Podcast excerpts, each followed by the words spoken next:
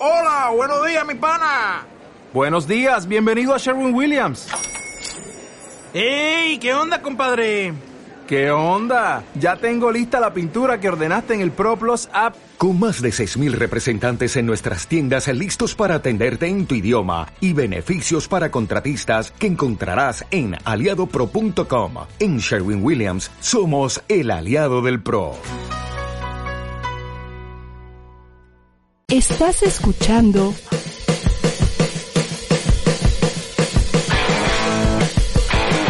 ADR Networks. Seguimos activando tus sentidos. ¿Qué tal? ¿Cómo están todos? Bienvenidos a Culto a la Cultura. Estoy encantado de poder saludarlos una vez más. Hoy, siempre se me va la fecha, 24 de septiembre de 2020. Saben que aquí en Culto a la Cultura hablamos precisamente sobre ese tema tan fascinante que es la cultura, pero con una eh, con un objetivo, como ustedes lo saben, y si son nuevos en el programa, pues de una vez eh, les, les contamos cuál es el manifiesto y cuál es la misión de este programa. Se trata de hacer que a través del conocimiento de la cultura, en todas sus ramificaciones, no solamente la artística, tengamos una mejor vida. Mi nombre es Jorge Eulalio Hernández y de nuevo estoy encantado de poder eh, pues compartir esta hora con ustedes. Vamos a estar de 4 a 5 de la tarde, como todos los jueves, aquí por ADR Networks, activando sus sentidos. Muchas, muchas gracias por estarnos escuchando. Este eh, programa es bastante variado. Últimamente hemos eh, procurado tener pues un poco más de variación entre bloque y bloque. Y en esta ocasión vamos a hablar de estos siguientes temas. Bueno, primero tenemos las efemérides que ahorita les contaré, son las efemérides del día, que de hecho están muy interesantes el día de hoy. También tenemos noticias que tienen ver con que perdón, que tienen que ver con el mundo de la arqueología. Muy interesante esta noticia. Eh, también en el segundo bloque les estaré contando de qué le está pasando al cine, porque hay tantas películas que mm, eh, pues están como faltando en el campo de la originalidad, en el campo del éxito, en el sentido eh, de que a mucha gente le guste, de que la gente quede satisfecha. Sab sabemos, por supuesto, que estamos en un contexto mundial en el que a la gente eh, tiene tanta voz a través de las redes de, las redes sociales y todos estos medios de comunicación digitales eh, que mucha gente sigue hablando de ellos como si fuera novedad, pero ya llevamos muchos años con ellos. Eh, pero gracias a eso mucha gente tiene voz y a través de ello podemos ver que mucha gente eh, más bien que está dividido el público más que nunca, ¿no? Y es de lo que vamos a hablar también en ese bloque. Después voy a contarles cómo le pueden entrar al tema de la poesía y específicamente voy a platicarles ya sea cómo pueden comenzar a leer poesía desde mi punto de vista y desde mis eh, eh, pues muy humildes recomendaciones ahí de cómo podrían entrarle ese a ese mundo tan bello que es el mundo de la poesía, la parte musical, digamos, de la literatura, por, por así decirlo, y de una manera eh, pues muy simple, eh, realmente. Y también eh, comentarles un poco sobre qué es un haiku, el famoso formato de poema japonés que pueden comenzar a escribir el día de hoy. La verdad es que es una actividad muy, muy, muy bonita. Y por último les voy a hablar de uno de los más importantes artistas de novela gráfica de Japón. Se trata del, ma del maravilloso Katsuhiro Otomo, que es el eh, autor de uno de los más célebres mangas de toda la historia, que se llama Akira. Así que con eso, con ese temario que, que hoy tenemos preparado para ustedes, comenzamos hoy Culto a la Cultura. De nuevo, encantados. Les recordamos que no solamente estamos eh, por este canal que usted nos está viendo, sino también estamos, bueno, más bien les cuento toda la lista. Estamos aquí en Facebook Live, estamos en YouTube Live, estamos incluso en Twitter y pueden también escuchar toda nuestra biblioteca de podcasts, incluyendo el presente eh, episodio en eh, Spotify y también lo pueden encontrar en iBox. Ahí pueden en encontrar toda nuestra biblioteca, tanto de culto a la cultura como todo lo que tiene que ofrecer esta gran cadena ADR Networks, activando tus sentidos. Pues vamos a comenzar eh, con las efemérides, con el ayer para un día como hoy. Un día como hoy, en 1877, reitero es 24 de septiembre, pero en 1877, en Japón, tiene lugar la batalla de Shiroyama. Es una batalla muy famosa eh, porque se trata del último combate de una de las rebeliones samurái más famosas que existieron, se llamaba la rebelión Satsuma.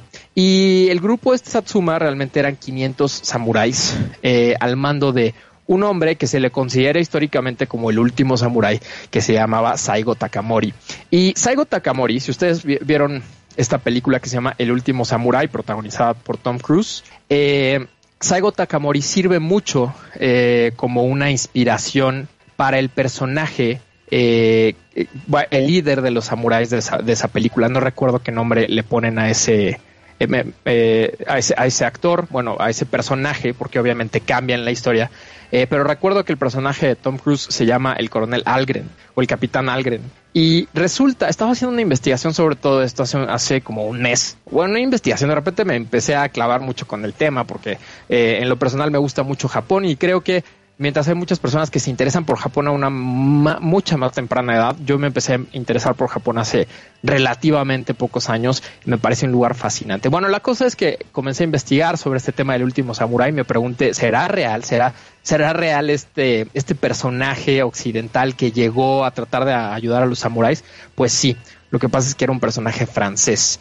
Y, y bueno, eh, realmente si ustedes se, se clavan en la historia, por así decirlo, si se, pone, si se ponen a investigar, es una historia increíblemente fascinante, muy inspiradora y trágica, porque se trata, no, no se trata solamente de cómo vencieron a estos 500 samuráis, de una manera que, digamos, en el contexto de, de Japón de esa época es una, es una forma muy cobarde porque realmente los empezaron a ametrallar, imagínense a los samuráis con sus espadas y los empezaron a, a ametrallar con estas ametralladoras Gatling que son o Gatling que son muy muy eh, famosas eh, por haber sido protagónicas en algunas batallas de aquella época.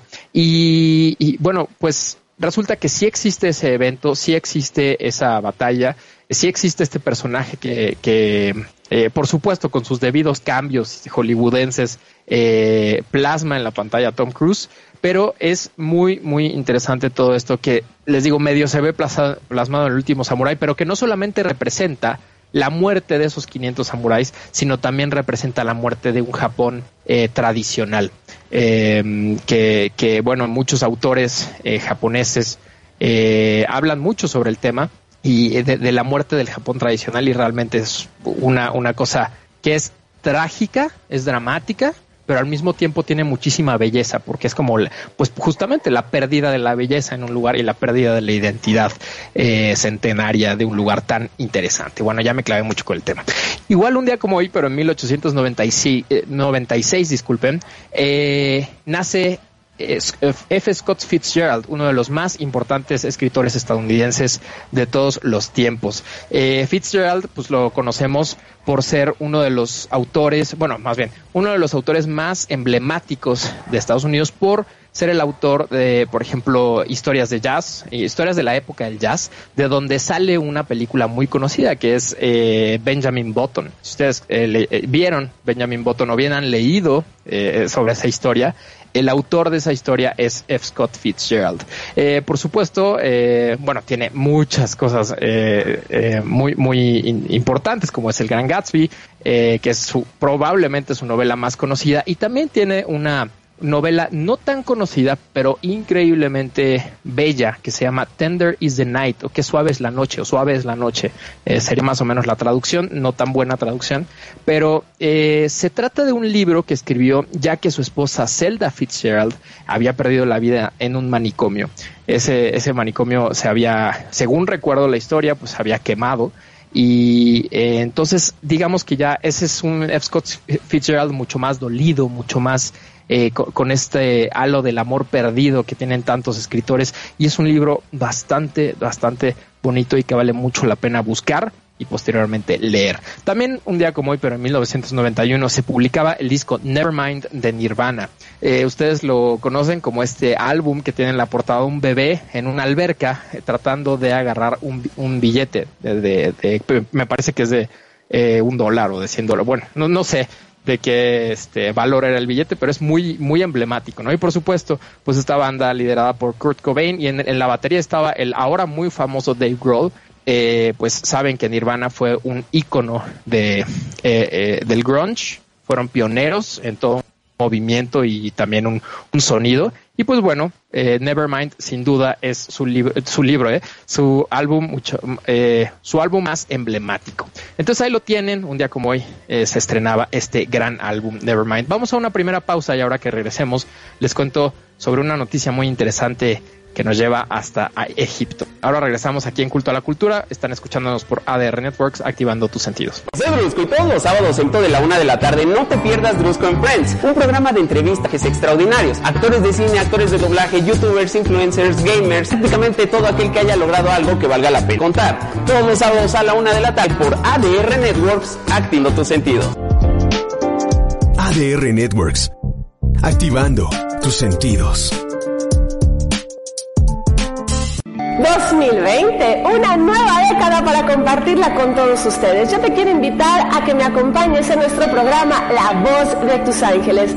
Todos los miércoles en punto de las 9 de la mañana, donde tenemos muchos temas de interés de desarrollo humano para ti y de tu corazón interno. Así que yo te espero, mi nombre es Verónica Bejar, consultora de ángeles, en donde aquí en ADR Networks, activando tus sentidos.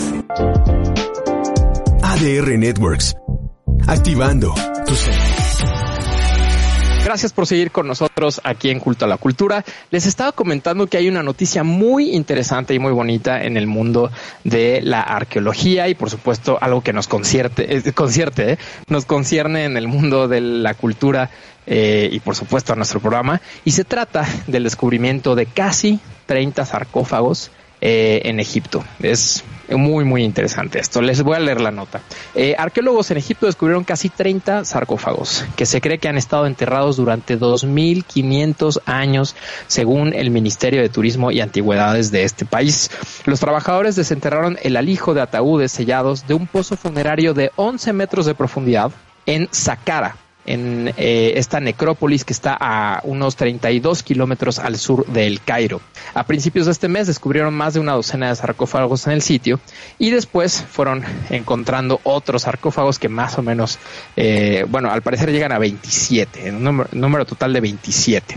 Entonces, eh, también no solamente encontraron eso, sino también encontraron un enorme cementerio de gatos y una colección de raros escarabajos momificados.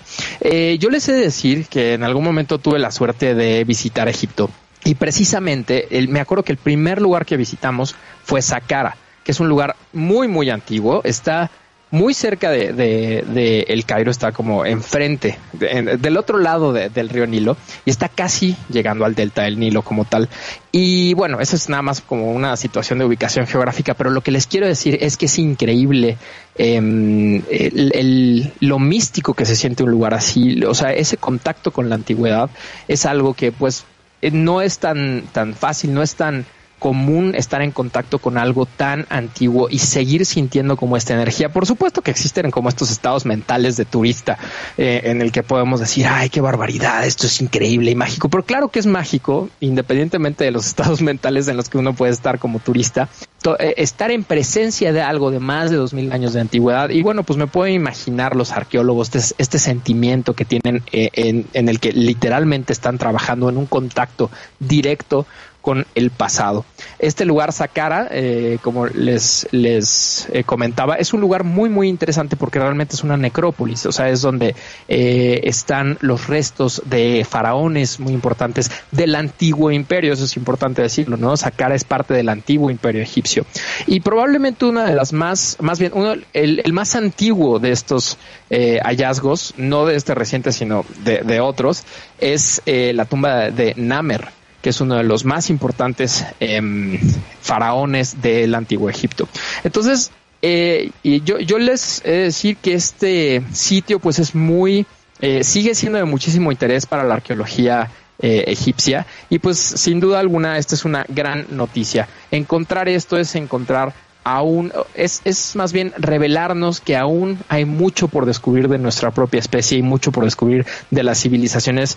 Eh, hay unas civilizaciones que pensamos que ya sabemos todo y nos siguen sorprendiendo, pero hay otras eh, en las que se reconoce que nunca sabremos todo y pero nos dan de repente como estas eh, estos restos estas como migajitas que son muy muy valiosas para nuestros tiempos y bueno ahí tienen una noticia que a mí siempre me parecerá bellísimo este encuentro con el pasado este volver a ver a los ojos el pasado bueno por este en este segundo bloque quisiera eh, platicar con ustedes sobre el tema del cine. Les he de decir que el día de ayer, justamente, y ya, ya, ya tenía eh, preparado el, el programa cuando eh, me puse a ver esta película. Eh, estaba viendo la, película Enola Holmes, que es una película que acaban de eh, publicar en, en, Netflix, sí, en Netflix. Y se trata de la hermana menor de los Holmes, o sea, está Sherlock Holmes, está su hermano Mycroft Holmes y resulta que, eh, bueno, también está la hermana Enola Holmes. Entonces hicieron esta película protagonizada por Millie Bobby Brown, la niña que conocemos eh, por ser la protagonista, eh, la, la estrella de Stranger Things, una niña eh, que, tiene muchísimo talento histriónico y, por supuesto eh, que creo que tiene todo el potencial para ser una gran estrella, si no es que ya se puede considerar una gran estrella de, Hollywood ahora. ¿no? Entonces estábamos viendo esta película y nos dimos cuenta que eh, realmente es una película que tiende a esta pues a esta a, a, este tema, a esta agenda y no quiero decir agenda como un peyorativo, sino que sí tiene digamos una serie de, de cosas que quiere decir eh, y que rozan un poquito en lo político, pero también en el tema de la, de la fuerza de, de la mujer en nuestros tiempos, de la liberación, de la nueva liberación de la mujer, eh, de la celebración de lo femenino, que es algo bellísimo, ¿no? Y realmente lo hemos visto.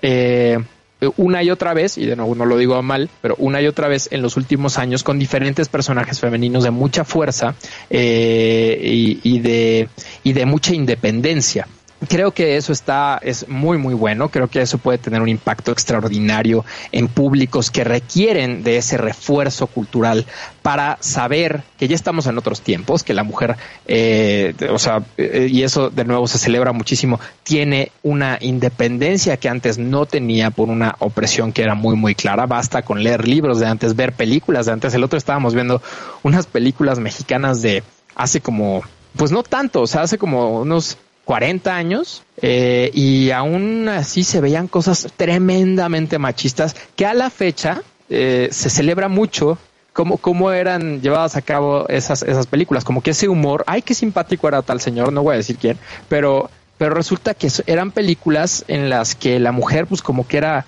eh, pues como tontita, y como que no tenía independencia y como que no tenía un, raciocinio que la llevara como una situación en la que dijera está mal lo que estoy haciendo o me están viendo la cara, no, como que nada más la mujer flota ahí a conveniencia del hombre y me parece muy, muy importante, ese es lo primero, importante que, que esto cambie y también me parece muy interesante cómo es que lo ha hecho. Sin embargo, eh, lo que sufre en películas como Enola Holmes, que es de la que estaba hablando, y Mulan, de la que hablaré en un momento, este, es que se siente muy forzado cómo están presentando las cosas. O sea, no es, no se sienten como historias auténticas en las que eh, realmente el personaje tenga esta fuerza eh, y, que, y, que, lleve a cabo, eh, más bien, que, que, supere pruebas, que haya obstáculos y los supere. No, o sea, como que al parecer son estos personajes que ya tienen mucho talento y cualquier obstáculo que pase siempre tienen algún como poder bajo la, man, eh, bajo la manga que hace que ellas puedan solucionar el problema sin problema, valga la expresión. Esto eh, es lo mismo que pasó con Mulan, no sé si ustedes vieron en redes sociales, pero les informo que Mulan, una película que tenía mucha expectativa, ya había muchas personas que estaban emocionadísimas porque iba a salir esta representación de uno de los personajes más fuertes que haya hecho, eh, bueno, que haya desarrollado Disney, Mulan, una gran historia, una historia verdaderamente eh, que verdaderamente se trata de la fuerza de una mujer, una mujer común, sin poderes, una mujer este, que tenía que enfrentarse a un Japón, digo, un Japón, qué barbaridad, a una China eh, que de, de una clausura absoluta en torno a la, libertad de la mujer, etcétera, etcétera.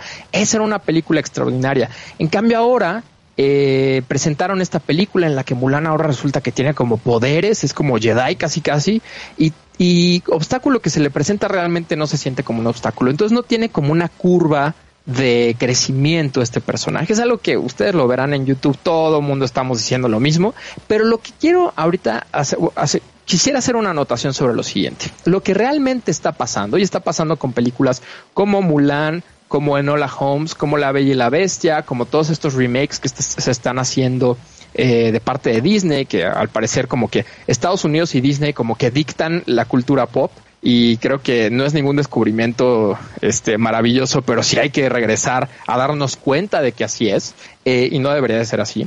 eh, todos estos personajes tienen algo en común. Son personajes muy queridos eh, gracias al mecanismo de la nostalgia de la cultura pop y entonces se les, está, se les está insertando una agenda, ahora sí como una lista de cosas que tienen que cumplir para caerle bien al público. Un público que ahorita está exigiendo que haya mayor representación racial, de género, una mayor, un mayor protagonismo de la mujer, eh, la mujer digamos poniéndose en una posición no igual, eh, ojo, no igual, mayor al hombre, es eh, digamos que en muchas, en muchas cuestiones yo he visto eh, incluso esta intención de decir que el hombre es tonto y la mujer siempre fue como el genio oculto. Y, hay, hay, una conversación así en, en los eh, medios de comunicación y en las películas, eh, para bien o para mal, como siempre digo, para bien o para mal ahí está. Y creo que mientras las películas, los medios de comunicación, la televisión, las series, tienen esta, este gran potencial para darle forma a nuestra cultura, también siento que pueden hacerlo muy, o sea, puede tener un muy mal resultado si se hace con una ejecución mala. Y creo que es el caso.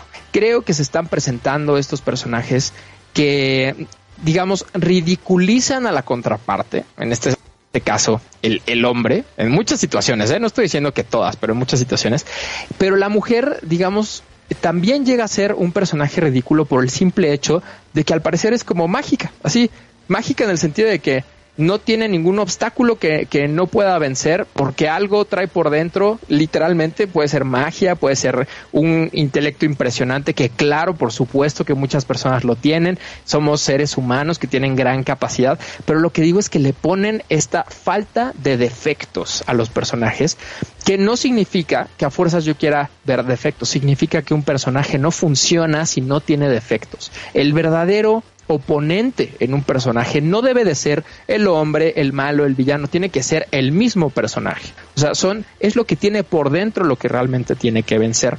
Entonces, el, el verdadero tema de este bloque era, ¿por qué está faltando la originalidad en, en las películas? Y así lo, lo quisiera resumir, y este es un punto de vista muy personal.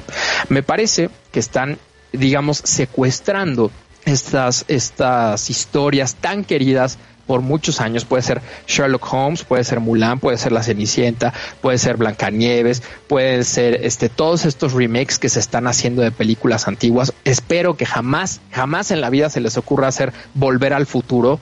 Eh, por favor, o sea, jamás que no lo toquen, pero se están haciendo remakes de todos lados y realmente lo que está haciendo es sustituyendo el sistema de valores de aquellos tiempos por el actual. Aparte un sistema de valores actual que no todo mundo comparte. Yo sé que los sistemas de valores no todo mundo los comparte, jamás se ha compartido de manera generalizada, pero lo que digo es que hay esta agenda cultural y moral que está siendo impuesta a fuerzas en Hollywood. De tal manera que ahora eh, yo, yo sí, sí critico esto eh, en un nivel, sin embargo lo comprendo. Eh, por ejemplo, en Hollywood estamos viendo representaciones eh, que no tienen que ver. O sea, que por ejemplo es una película que en esa época hay algo anacrónico que puede ser eh, como borrar de, de, esa época el tema de que había esclavitud. Entonces, por ejemplo, hay esta utopía, puede presentarse así como esta utopía de que en esa época no existiera esclavitud, pero si te lo presentaran como si fuera una exploración de qué hubiera pasado si no hubiera esclavitud,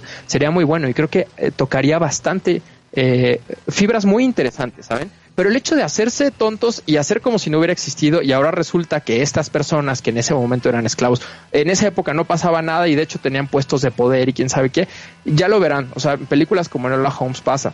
Eh, es algo que siento que no está siendo abordada de la mejor, mejor manera y tiene mucho que ver con algo que hemos hablado aquí en Culto a la Cultura, que es la censura de la historia. Es preocupante porque realmente no tenemos que censurar ni borrar la memoria, sino precisamente tenerla donde está, en los anaqueles de nuestros, en nuestros recuerdos y en la disposición de ser aprendizaje a modo de un archivo, a modo de una memoria en la cabeza. Entonces, ahorita regreso con alguna este, conclusión, una conclusión sobre este tema, pero vamos a esta siguiente pausa aquí en Culto a la Cultura. Nos están escuchando por ADR Networks, activando tus sentidos. Ve más allá de las noticias, descubre el poder de la imagen pública. ¿Cómo interpretar un discurso?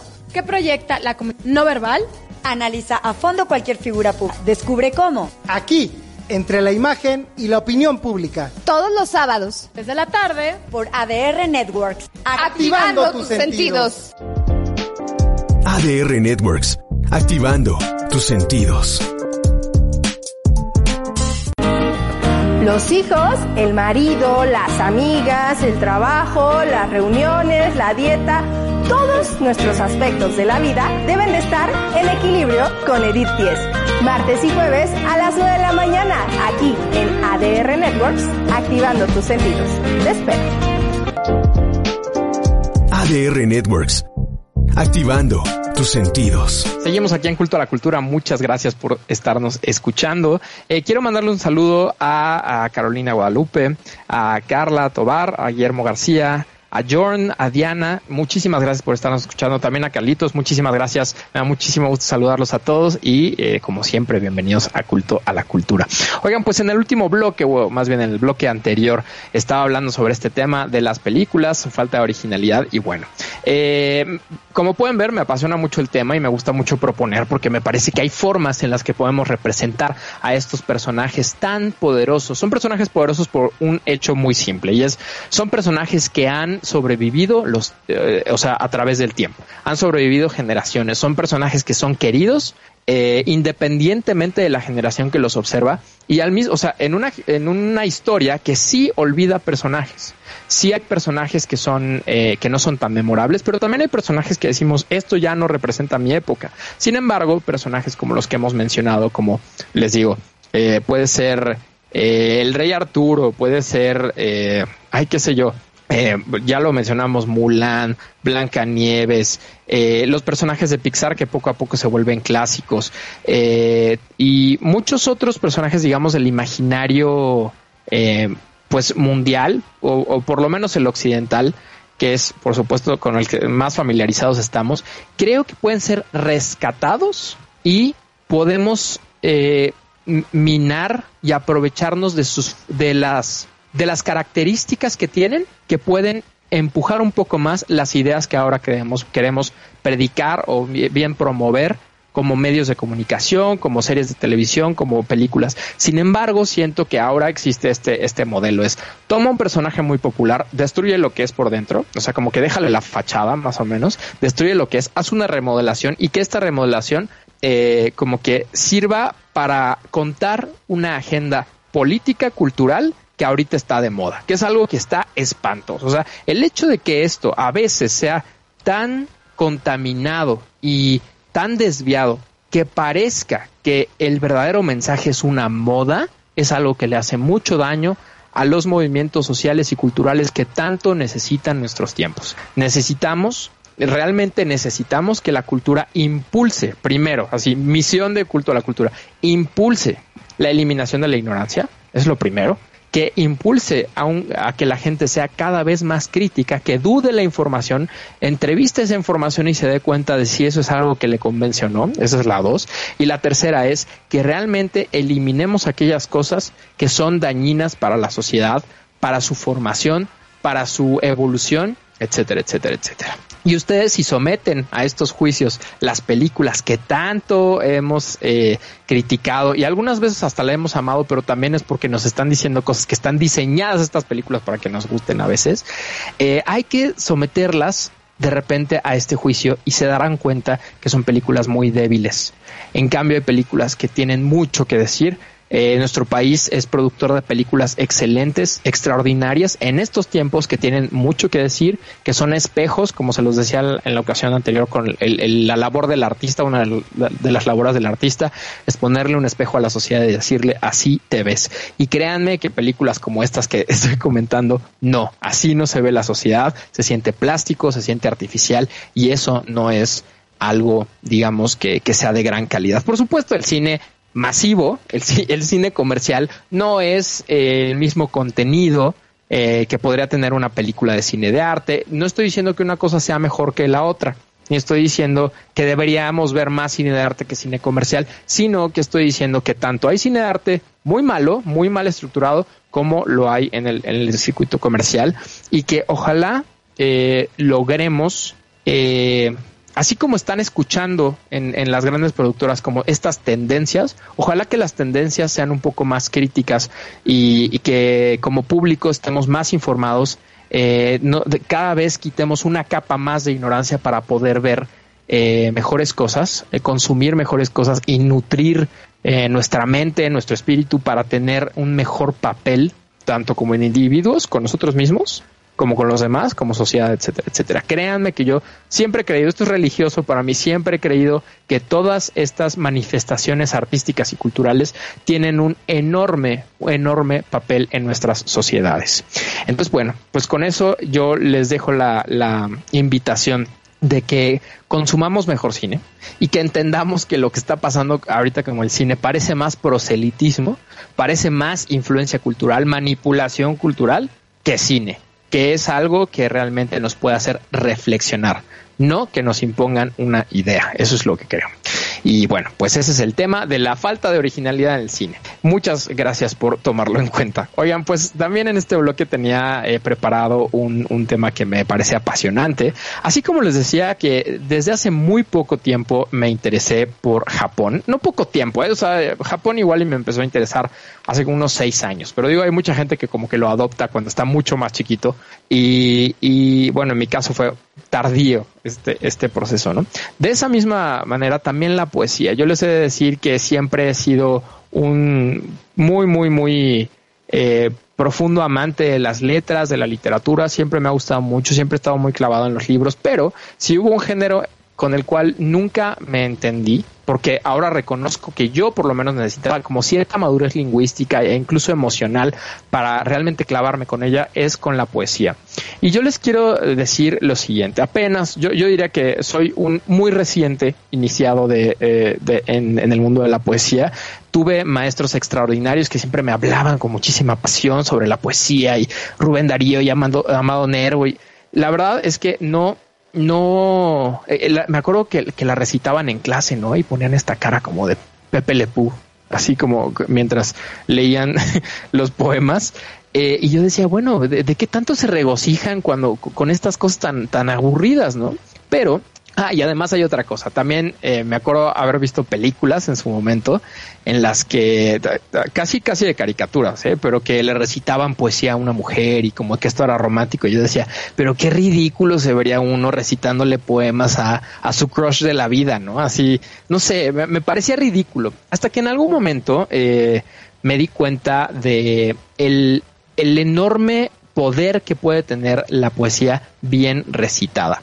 O sea, es algo que, que a lo que yo nunca había sido expuesto eh, y que un día lo escuché, eh, lo estaban recitando en un, en un programa que de hecho les he de decir es una eh, influencia enorme para este para este programa que se llama eh, la dichosa palabra y alguno de los de los eh, presentadores de este maravilloso programa que siempre admiraré, estaba recitando este poema que se llama Lo Fatal de Rubén Darío. Es un poema fuerte, es un po poema muy existencial y yo les he de decir, antes de que vaya a ser el ridículo, yo no sé recitar bien, realmente no tengo esta musicalidad con la que debe ser recitado, pero les voy a leer este hermoso poema, se llama Lo Fatal de Rubén Darío. Dichoso el árbol que es apenas sensitivo, y más la piedra dura, porque esa ya no siente. Pues no hay dolor más grande que el dolor de ser vivo, ni, mayor pesadumbre que la vida consciente. Ser y no saber nada, y ser sin rumbo cierto, y el temor de haber sido, y un futuro terror, y el espanto seguro de estar mañana muerto, y sufrir por la vida y por la sombra, y por lo que no conocemos y apenas sospechamos, y la carne que tienta con sus frescos racimos, y la tumba que guarda con sus fúnebres ramos, y no saber a dónde vamos, ni de dónde venimos. Este es un poema bellísimo de Rubén Darío. Eh, que les digo, en el momento que fui expuesto a esta poesía, a este, poema, dije, necesito clavarme en la poesía. O sea, realmente es algo muy importante y que me está faltando mucho en la vida. No lo entendí la primera vez que lo escuché, pero nada más alcancé como a, a pescar algunas eh, frases, algunas composiciones por ahí que me hicieron ver lo fascinante que puede ser el mundo de la poesía, lo diferente que es al mundo general del, de la literatura. En, en, en, prosa, eh, lo, lo, diferente que es a la, a la poesía en general. Y bueno, eh, finalmente con esta, eh, con esta, este interés nuevo que tenía, lo primero con lo que me topé era con un tipo de poema que es muy famoso, de hecho se, da mucho y es muy famoso en el mundo de los oficinistas y es el famosísimo haiku. El poema haiku eh, realmente tiene un, una, es una tradición eh, ya, ya tiene bastante tiempo en, en, en Japón. Y bueno, los haikus se, escribe, se escriben según esta tradición en tres versos sin rima. Estos versos están compuestos de cinco sílabas, luego siete sílabas y luego cinco sílabas otra vez. Y suelen hacer referencia a escenas de la naturaleza o de la vida diaria. O sea, no nada más es un haiku así nada más, sino que tienen cierta temática. Por supuesto que hay otros autores, hay autores occidentales que lo llegaron a, a adoptar, como fue Octavio Paz, como fue Borges. Eh, y, no necesariamente se trataba sobre la naturaleza o la vida cotidiana, pero digamos que es una tradición que el haiku se trate de eso. A menudo los haikus eh, incluyen una referencia a una época o un momento del año. Entonces, eh, una forma en la que yo he encontrado que uno puede comenzar digamos, a despertar a su poeta interior es precisamente comenzando a escribir haikus. Entonces, les repito, es cinco sílabas, luego siete sílabas y luego cinco sílabas otra vez. Esos son, son tres, eh, tres versos y, sin rima. Entonces, por, por leerles uno que en algún momento escribió Octavio Paz, ahí les va este haiku. Dice, hecho de aire, entre pinos y rocas, brota el poema.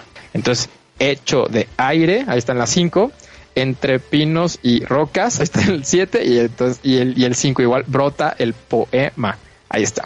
Entonces, eh, ustedes, yo los invito a que hagan su primer haiku y si quieren mándenlo aquí a, a, las redes sociales de Culto a la Cultura, nos va a encantar leer sus haikus.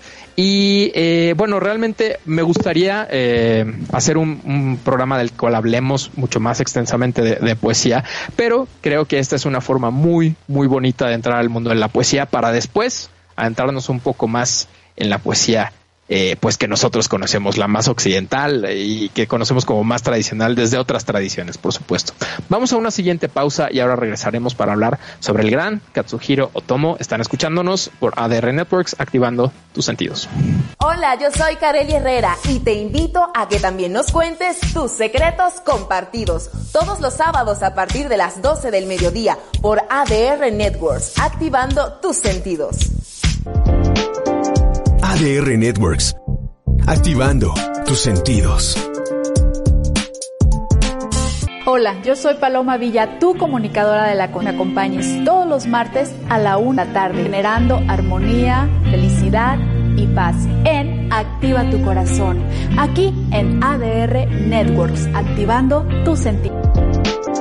ADR Networks, activando tus sentidos. ADR Sports es un programa deportivo distinto. Con cápsulas, entrevistas, toda la información y voces juveniles que nos dan un ángulo distinto en el periodismo deportivo. Escucha porque somos la diferencia, todos los viernes de 1 a 2 de la tarde. Aquí en ADR Sports. Activando tus sentidos. ADR Networks. Activando tus sentidos. ¿Cuántas neuronas tiene el cerebro? ¿Son diferentes los cerebros de hombres y mujeres? ¿En realidad tenemos diferencias para tomar decisiones? Esto y muchas otras cosas más. Aquí, en Noche de Neurotweets, los lunes a las 6 de la tarde. ¿En dónde más? Aquí en ADR Networks. Activando, activando tus sentidos. ADR Networks. Activando tus sentidos. Estimados amigos de Culto a la Cultura, muchas gracias por escucharnos en esta hora dedicada precisamente a la cultura. Eh, bueno, que, quería nada más concluir con este tema de eh, la poesía. Eh, me parece que la poesía, si nosotros dejamos que, que, digamos, entre a nuestras vidas y nosotros también entrar a la poesía, se darán cuenta de que se, nos, nos volvemos cada vez más sensibles a el significado de las palabras, al significado, pero también a la tonalidad, a lo musical que tiene el hablar, a lo, a, lo, a lo, bello que es recitar. Y también creo que es un tema que, digo, es como en un rescate de algo que podría perderse. Creo que no es tan común como jamás, o sea, no, no, no era tampoco común en otra época, sí, eh, eh, más que en algunos círculos, por supuesto.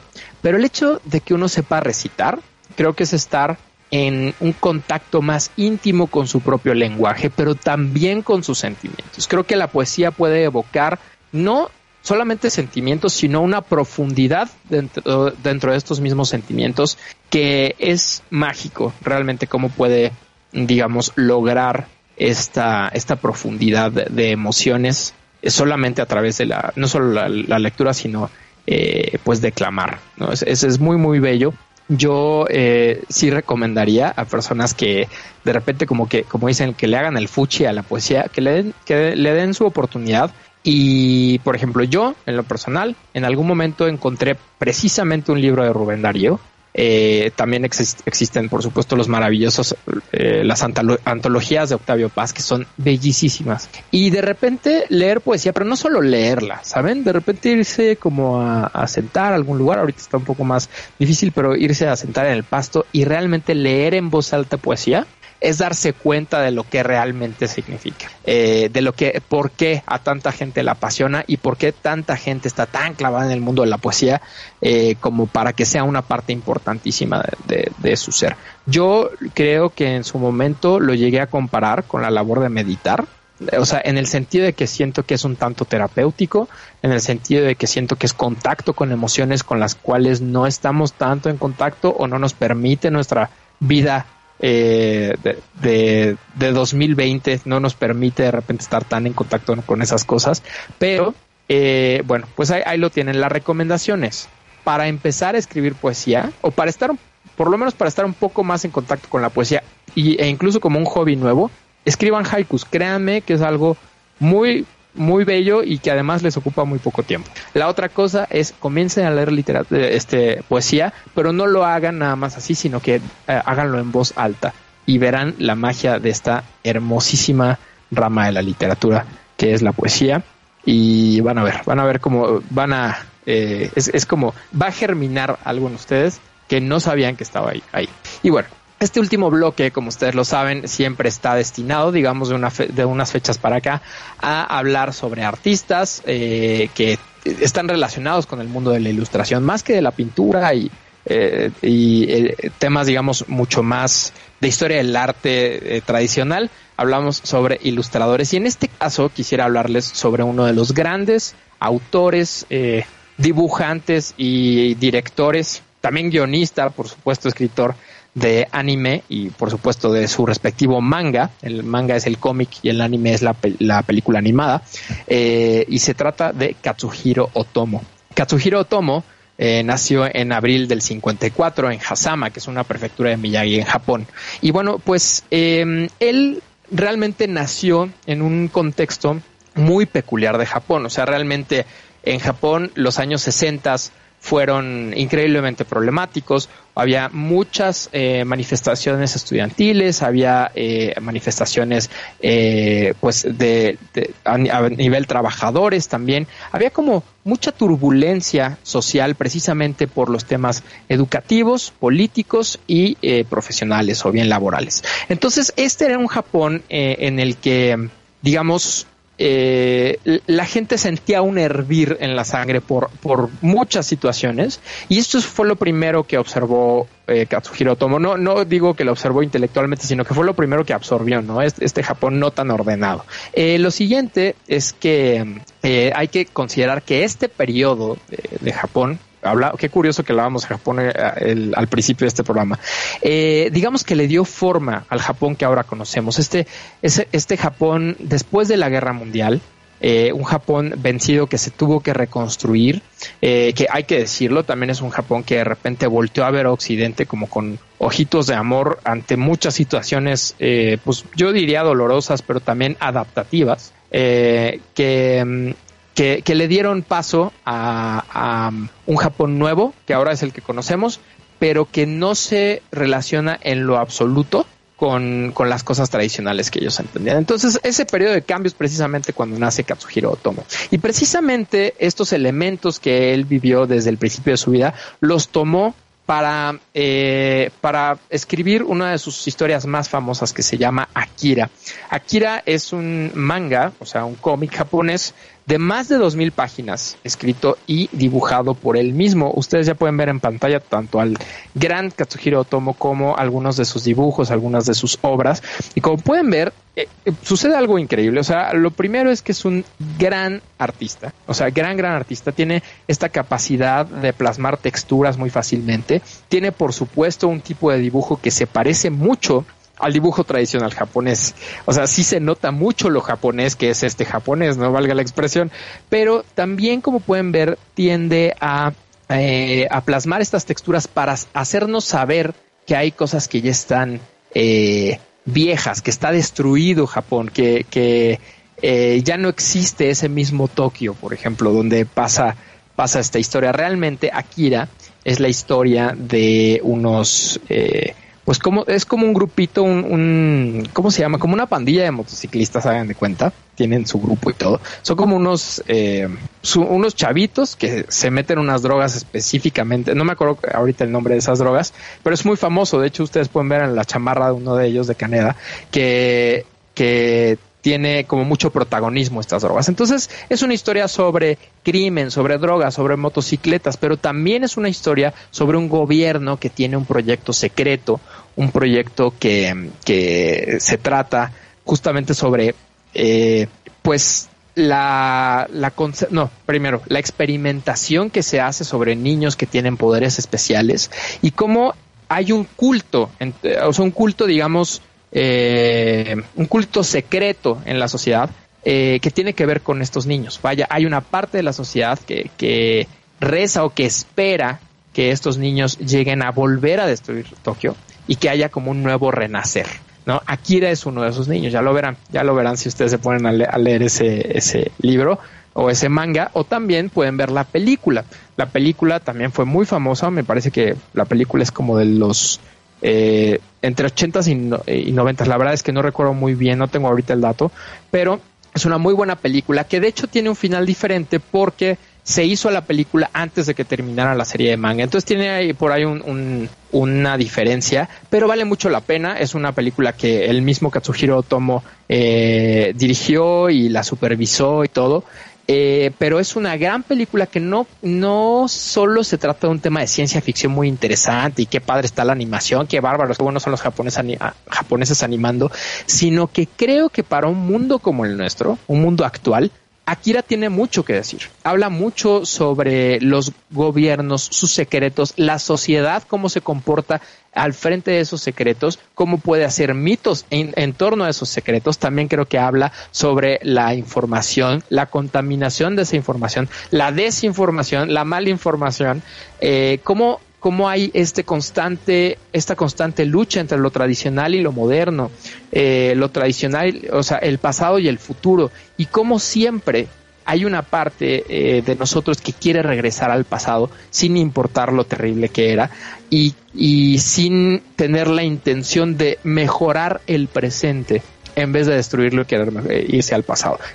¿Saben? O sea, es, es por eso que estoy hablando de esta historia. Creo que estamos en un momento que está queriendo volver al pasado, pero como con sistemas actuales, eh, con, con, sistemas de pensamiento actuales. Eh, y creo que hay muy poca eh, intención explícita de mejorar nuestros tiempos, el presente. O sea, se, está, se, habla mucho del pasado y se habla mucho del futuro, pero no se atiende tanto el presente. Y creo que es un problema que puede ser político, social, puede ser religioso, pero sobre todo puede ser un, un problema personal que si nosotros comenzamos con eh, trabajar con nosotros mismos, puede haber un verdadero cambio. Akira no se trata de eso, perdóname, me fui para allá, pero se trata de muchas otras cosas con personajes muy, muy interesantes. Y Katsuhiro Tomo tiene además esta maestría de contar una historia muy, muy grande, muy compleja, a través de gran guion, un extraordinario guion, muy bien escrito, eh, y con, con muchísima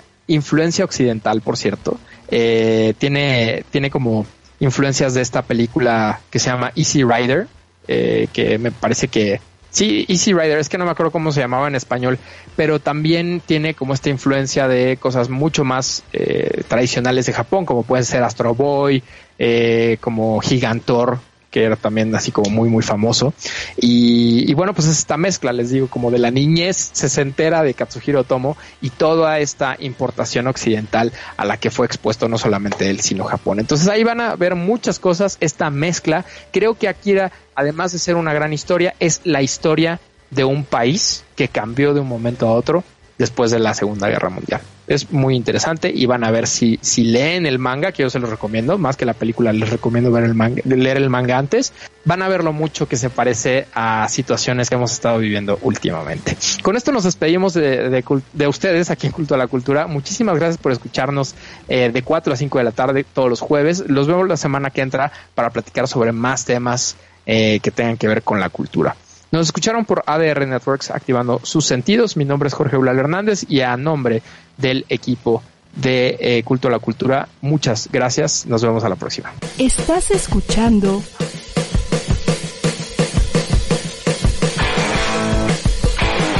ADR Networks. Seguimos activando tus sentidos.